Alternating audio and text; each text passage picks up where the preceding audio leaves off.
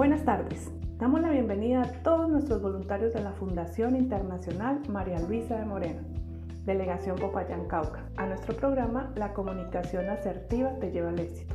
Hoy vamos a hablar del por qué es importante tener una excelente comunicación en nuestros diferentes eventos y actividades, entre, entre otros, con el fin de que representemos a nuestra fundadora, la doctora María Luisa Piraquive, de manera responsable y eficaz. Para empezar debemos saber qué es la comunicación asertiva. La comunicación asertiva es una habilidad social para expresarnos de manera correcta, adecuada, expresando nuestros sentimientos y necesidades con sinceridad, evitando herir y ofender a los demás, cuidándome y cuidando al otro. Existen tres formas de comunicación que debemos tener en cuenta. La primera es la comunicación agresiva cuyas características es la ansiedad, el estrés, que quiere los resultados ya. La segunda es la comunicación asertiva, cuyas, cuyas características es saber escuchar, el arte de entender y comprender a la otra persona.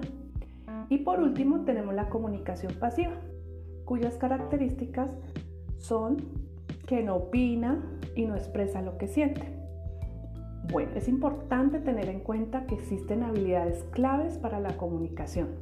¿Cómo son? Escucha activa, donde es necesario escuchar las opiniones para llegar a un acuerdo. Segundo, hacer acuerdos, respetando y dándole valor a la opinión de cada uno. Empatía significa ponerse en el lugar de la otra persona. Es importante hacernos esta pregunta. ¿Qué haría la doctora María Luisa Piraquiva en este caso?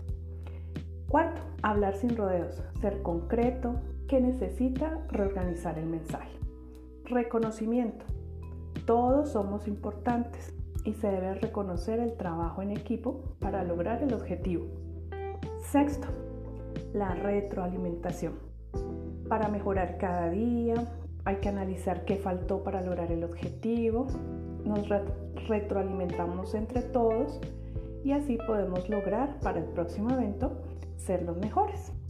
Y por último, la comunicación asertiva maneja tres conductas. Primero, la conducta no verbal, nuestra sonrisa, nuestros gestos, nuestra postura. La próxima conducta que maneja es la conducta verbal. Se habla en primera persona, sugiero que, pienso que, hagamos. La tercera conducta es la paraverbal donde regulamos la voz, se habla fluido, se respetan los silencios y una entonación agradable. Bueno, hemos terminado por hoy este tema tan interesante. Los invitamos a todos muy cordialmente para el próximo programa.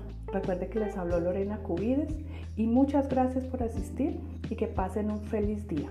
Gracias.